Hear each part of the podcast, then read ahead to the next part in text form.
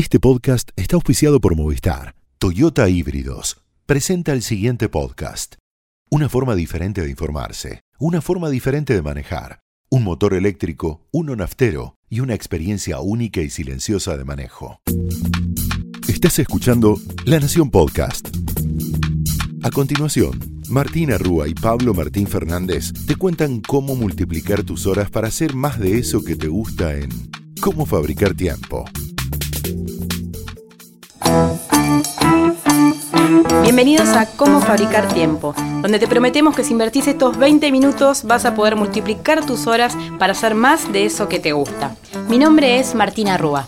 Y yo soy Pablo Martín Fernández. En el episodio anterior te hablamos sobre cuáles son las aspiradoras de productividad y cómo enfrentarlas. La propuesta para este episodio es contarte cuáles son las fuentes de productividad. Hoy vamos a ir por la positiva, Exacto. vamos a ir por lo que te da energía, claves, aplicaciones, ideas para que tengas más energía, más tiempo y seas más productivo. Sí, porque algo que te venimos diciendo es que no creemos solamente en trabajar más, sino en trabajar mejor. Y parte de eso, que parece un eslogan pero no lo es, es encontrar el equilibrio con el resto de nuestra vida, ¿no? Con el ocio, con el descanso, con el ejercicio, el desarrollo personal y profesional. En este episodio nos vamos a dedicar un poco más a eso. Creo que fue uno de los grandes hallazgos, ¿no, Pablo, de la investigación de los últimos cinco años, habernos encontrado con esto. La verdad es que no lo sabíamos, tampoco lo esperábamos. Puede ser contraintuitivo, ¿no? O no. Que uno Sí. pueda descansar, tener ocio o que tenga que mirar eh, la nada para llenarse de energía. Y eso lo aprendimos en, en lo que fue la investigación para el libro, eh, en esto de cómo salir a caminar y cambiar el camino te puede dar energía, cómo una siesta te puede cambiar, cómo estudiar te puede dar más energía. Bueno, de eso vamos a hablar hoy porque tiene que ver con el desarrollo personal, el desarrollo profesional, qué ejercicio que haces, qué descanso. ¿Crees si te digo, crees si te decimos que, que- que mires una película te puede dar energía? Porque Que más de uno no lo cree, ¿no? Que irte de vacaciones te puede ayudar a después trabajar mejor. Sí, funciona así. Funciona así. Vamos a arrancar por uno de ellos que es el descanso. Sí. Y este realmente ha sido uno de los grandes hallazgos que para nosotros fue transformador. Te vamos a contar cómo nos pegó a nosotros el descanso, pero también contarte que hay múltiples estudios que demuestran, y esto también a veces es contraintuitivo, eh, porque muchos celebran el, ay, mira, dormió cuatro o cinco horas, Sí. viste que se celebra. Estoy quemado, como algo positivo. Estoy quemado, dormí cuatro horitas, dale, dale que va. Y esto es completamente en contra de tu productividad. No hay manera de que vos descanses poco en un periodo mediano o largo de tiempo y que sea 100% productivo. Entonces acá la propuesta va a ser revisar el sueño. Arranquemos por lo que dice la Organización Mundial de la Salud y es que un adulto ¿Cuánto tiene que necesita dormir? dormir entre 7 y 8 horas. ¿Vos las dormís? Ahora sí, ahora les vamos a contar cómo llegamos a eso desde cuatro horas. ¿Y vos que estás del otro lado las dormís? Bueno, no es fácil en todos los momentos de la vida. Pero tratar de encontrar estas 7, 8 horas por día es lo que necesitamos para descansar. Por otra parte están lo que son las siestas, Pablo, que son buenísimas. Eh, en inglés le dicen las power naps, porque no tienen que ser de dos horas. A veces tenés entre 10 minutos y 30, entre 5 minutos y 30. Y también muchos estudios del sueño han demostrado cómo son un turbo para tu productividad. Sí. Una persona que se pega una siestita después puede estar más despierta y alerta al momento de trabajar. Sí, la idea es que seguramente les pasó, a veces cuando dormís una siesta larga, quedás un poco como atontado y eso no es necesariamente lo mejor. Por eso es interesante ver que, que, bueno, esta idea de la, como la siesta poderosa, ¿no? Cortita y poderosa, de 20, 30 minutos, te hace muy bien y te des- despertás como con más pilas. Si tenés el teléfono en la mano y querés buscar alguna aplicación que te ayude para esto, te podés bajar Power Nap o también Sleep Cycle. Son dos muy buenas apps para entender cuánto dormís, te ayudan a dormir, tienen música, podés ponerle los minutos que querés y también podés traquear tu sueño. Otra idea interesante respecto del descanso, son 7, 8 horas si sos un adulto, tenés que pegarte una siestita cada vez que puedas, es revalorizar la fiaca. Nos encantó esto cuando lo encontramos, porque viste que solemos hablar mal de la fiaca como una persona perezosa, que no quiere hacer algo. Cuando hablamos con Miguel Espeche, que ya lo nombramos en Sí. algún episodio anterior, psicólogo, nos decía que la fiaca es esta añoranza de un estado santiagueño del alma. Decime si esta imagen no te dice mucho. ¿Cuántas veces uno necesita mirar pasar el tiempo y nada más. Lo que nos decía Miguel al respecto es que hay que darle bola a esa fiaca. Cuando uno tiene fiaca es por algo, cuando el cuerpo necesita descansar y está perezoso, te está diciendo algo. Hay veces en los que no queda otra y tenés que meterle dos tazas de café o una bebida energizante y darle para adelante pero también respetar esa fiaca hace que respetes los ciclos de energía. Sí, hay que darle bola y prestarle atención, ¿no? Totalmente. Que por algo te está dando esa sensación. Vos viste que tenemos ciclos a la hora de dormir. Bueno, cuando estamos despiertos también tenemos ciclos. Son de 90 minutos, se llaman ciclos ultradianos. Buscalos, conocelos. No todos tenemos los mismos altas y bajas de energía. Y es muy importante respecto del descanso que te fijes si sos un búho o una alondra. Si tenés más energía a la mañana o a la noche. Si sabes que te va a dar mucha modorra en un momento, no te pongas algo muy difícil. Ponete algo operativo. Por ejemplo, sacar mails. Descanso mucho más para decir, pero estas son algunas de las claves. Eh, con respecto al sueño, eh, hemos leído mucho de Ariana Huffington. Sí. que es esta mujer, la dueña del Huffington Post, eh, la mina decía, bueno, yo duermo cuatro o cinco horas y, y puedo ir para adelante hasta que un día en una conferencia se desmayó, se rompió el mentón y a partir de ahí recorre el mundo contando cuáles son los beneficios del sueño, escribió un bestseller al respecto. Bueno, nuestra propuesta es que no lleguemos a desmayarnos haciendo una conferencia para dormir mejor, sino que eh, le demos bola de antes. Vos, Pablo, sos un recuperado en esto. Sí, sí, sí. Me parece que en, varias de estas cosas nosotros como, estamos como en rehabilitación, ¿no? Antes les quiero contar una cosa que surgió estos días y que Manu Ginóbili le tuiteó. y Sí. me parece interesante. Ah, la vi, Sí, sí. que salió un libro que se llama Why We Sleep, ¿Por qué dormimos? Y que es interesante porque lo- el que lo escribió se llama Matt Walker. Y si bien es neurocientífico de Berkeley, también es científico del sueño de Google. Wow. Es raro eso. Eh, o sea que es probable que empecemos a ver más, más funciones en los celulares que nos ayuden a dormir mejor. Parece eh, también contraintuitivo, pero acá hablamos del rol que tienen los celulares justamente para ayudarnos a dormir, es decir, ayudarnos a apagarlos. Es, es raro, pero ese es un poco el eje. Y una de las frases que, que resalta Manu y que me parecen interesantes es, después de estar despierto por más de 19 horas, la gente que eh, siente que está con, que mal dormida, eh, cognitivamente parece como que estuviese borracha. Sí. O sea, es exactamente lo mismo, la misma situación, ¿sí? Entonces, Lo subestimamos. lo subestimamos absolutamente. O sea, ay, trabajé un montón, Sí. ¿sí? Bueno, y esto lo, lo linké un poco con lo que me preguntabas. Yo soy, eh, como creo muchos periodistas, y muchos en realidad somos búhos, que de a poco pasamos a Londres, sobre todo por temas familiares y laborales.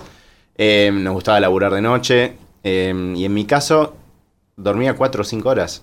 Y claramente estaba mal, ¿no? Mm. Pero empecé a leer sobre eso y como decíamos en los episodios anteriores, uno no puede pasar de, de justamente del día a la noche de un momento al otro. Es un proceso, ¿no? Es un proceso. Y entonces, una vez, o sea, tuve una, met- una meta anual, digamos, de aumentar una horita de sueño. En un momento quise pasar de 4 a 7 horas, Nah. fracasé miserablemente. Y no porque no te alcanza el día, porque vos ya venías con una rutina que metías de todo. Exacto. Pero cuando vas metiendo de a media hora, fue posible que estás durmiendo casi siete, ¿no? Sí, ahora estoy durmiendo 7 y lo fui sumando de a una hora por año. Mm. Eh, en una de las apps que nombramos, en esa Habitica se llama, tenés una opción daily en la cual te vas marcando como en el método Seinfeld cosas que haces todos los días. Y una de las cosas que yo hago todos los días y trato de hacer y no romper la cadena es dormir 7 horas. Y eso eh, te cambia el día. De hecho, ahora que yo dormía 4 o 5, cuando duermo 6, lo siento, digo, ah, ¿cómo, cómo puede ser?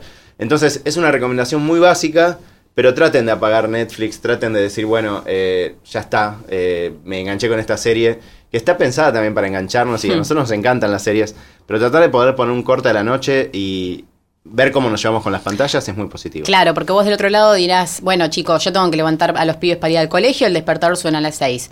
Ahí robate media hora de la noche anterior. Bajate un capítulo menos, fíjate lo que tenés que hacer, pero definitivamente es robar minutos de la noche o de la mañana si tenés la posibilidad. Yo hay algunos días de la semana que robo algunos minutos, otros días puedo, otros días no. Bueno, fíjate, ¿a dónde puedes robar una media hora para ir incluyendo cada vez más descanso en tu vida? Descanso, cuando hablamos de balance general, importantísimo y algo que está muy ligado también es el momento de despertarse y ponerse en movimiento. Y es el Ejercicio. ejercicio y la salud física. Otra cosa ampliamente subestimada. También arranquemos por algunas cifras de la Organización Mundial Sí. de la Salud. Dicen ellos que las personas adultas tenemos que hacer mínimo 150 minutos de ejercicio aeróbico por semana. 150 minutos. No parece tanto, ¿no? Son, no sé, ¿qué son? Un 20 minutos por día. Sí, son casi 20 minutos Sí. por día de ejercicio aeróbico moderado por semana. ¿Para qué? Para evitar el sedentarismo. Y la obesidad que no para de crecer a nivel global y también los problemas de salud. Entonces, arranquemos por ahí. Si querés, podés pensarlo. eh, hay un estudio que, que- que- que vimos al respecto que dice que no solo se mejora la salud física, sino también la psíquica. Así que ojo con esto, porque el ejercicio no solo impacta en cómo te sentís, en cómo te ves, porque también se liberan endorfinas y esto es fundamental. Cuando uno hace ejercicio, el cuerpo te responde químicamente, te ves mejor, te sentís mejor pero también es, tiene mejoras cognitivas. Sí. Eh, en la fábrica de tiempo, en el libro, mostramos varios papers en los que cuenta cómo le cambia la vida a las personas que hacen actividad física a nivel cerebral. Por ejemplo, se acuerdan más de las cosas, tienen más memoria, tienen más eh, posibilidad de aprender. Hay, hay algunos estudios que se hizo con, con gente mayor que eh, hicieron una hora de ejercicio tres veces por semana durante seis meses. Bueno, les mejoró la memoria y la capacidad de aprendizaje, por eso es una clave hacer ejercicio en tu vida Y diaria. está muy bueno también hacerlo al aire libre, ¿no? O sea, Totalmente. o- no hablamos todavía de la importancia del salir al verde. Eh, si tiene un parque cerca de su casa, sea como sea, valórenlo. Vayan a caminar inclusive. Eh, Esto no lo dijimos, pero también es importante incluso caminar. Sí, Eh, no, no es necesario que te prepares para un maratón. Claro. Es mejor caminar que no hacer nada, ¿sí? Eh, entonces, como bien decimos, capítulo a capítulo, vayan haciendo un hábito. Pueden empezar, eh, si tienen como meta de dentro de dos años correr una maratón y hoy no hacen nada, empiecen a caminar, empiecen a trotar. Caminar por un parque, por ejemplo, todo lo que el olor que despiden los árboles impacta positivamente en el cerebro. Son todas pequeñas cosas que subestimamos y hacen que te sientas mucho más energizado.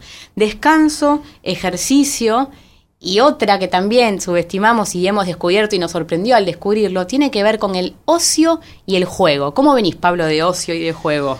Eh, bien, bastante bien. O sea, estoy, lo que estoy tratando de hacer es de descansar el fin de semana. Creo que vos estás en la misma búsqueda. Sí, a veces Eh, sale, a veces, sale, no. a veces no. Mm. Y, y es muy difícil en este, en este momento, de- en, lo, en lo cual por suerte además tenemos la posibilidad de tener bastante trabajo, eh, no sentirte hasta culpable de, de descansar. Qué tremendo, ¿no? Qué tremendo a serie. lo que hemos llegado, que uno está en, en un estado de ocio o no haciendo nada y dice, eh, tendría que estar trabajando, tendría que estar produciendo. Sí. Eh, mucha gente con la que conversamos nos dice esto, que no puede disfrutar el ocio, que es como un ocio culposo, que no, no te renueva la energía. Cuando uno está padeciendo que no está haciendo, no está descansando, no es un ocio verdadero.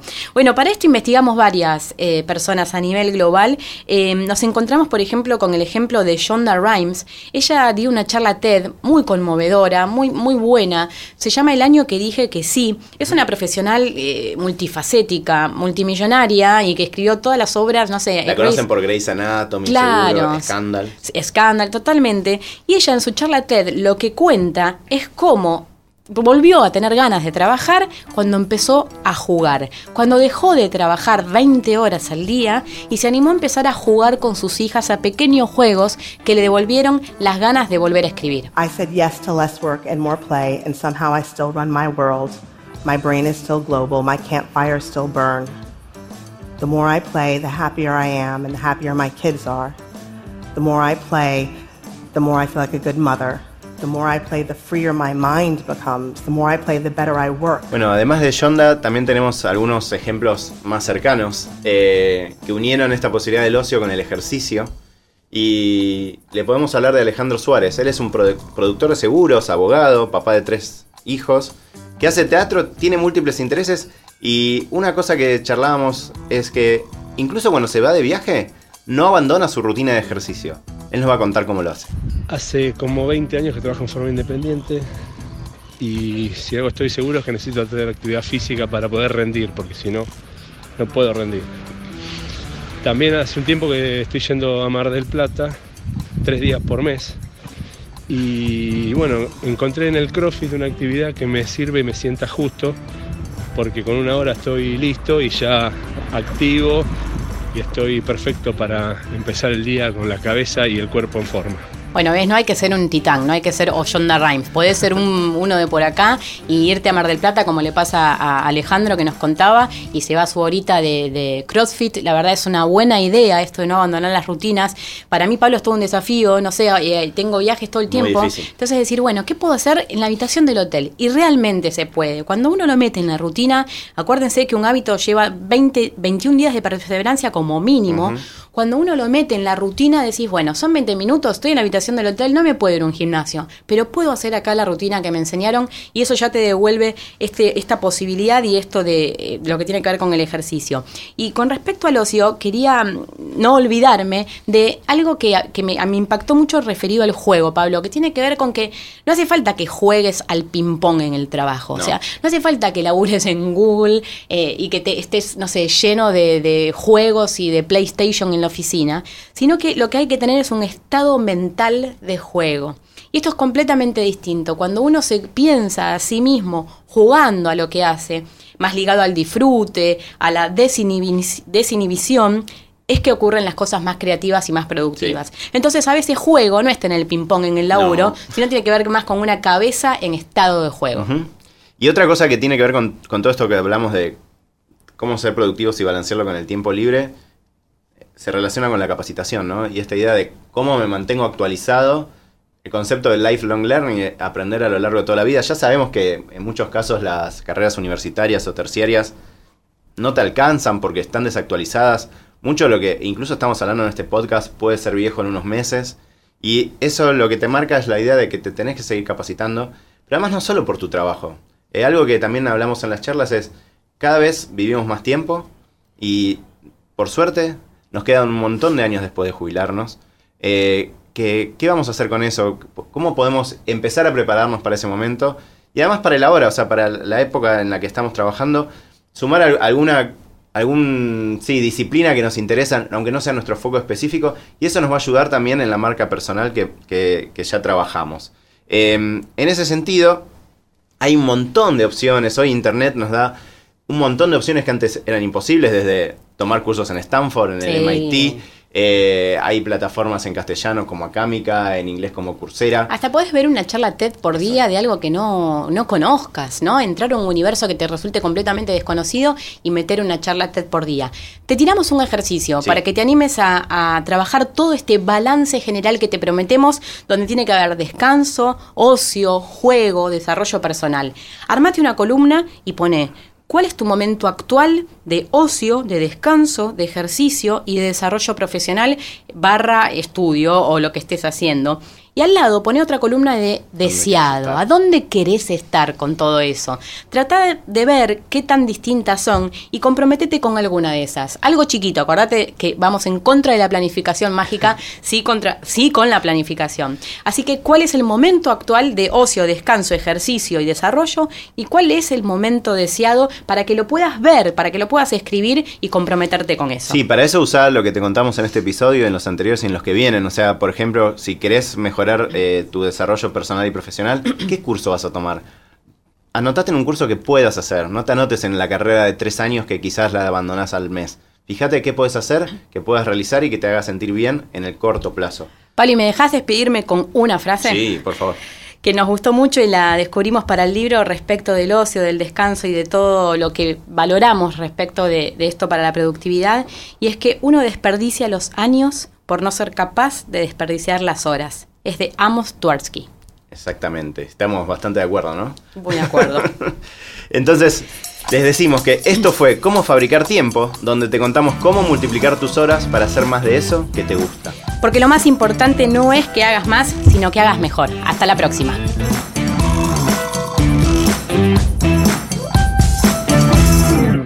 Esto fue Cómo fabricar tiempo, un podcast exclusivo de la Nación. Escucha todos los programas de La Nación Podcast en www.lanacion.com.ar. Suscríbete para no perderte ningún episodio.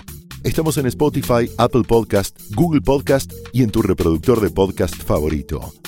Seguí escuchando La Nación Podcast.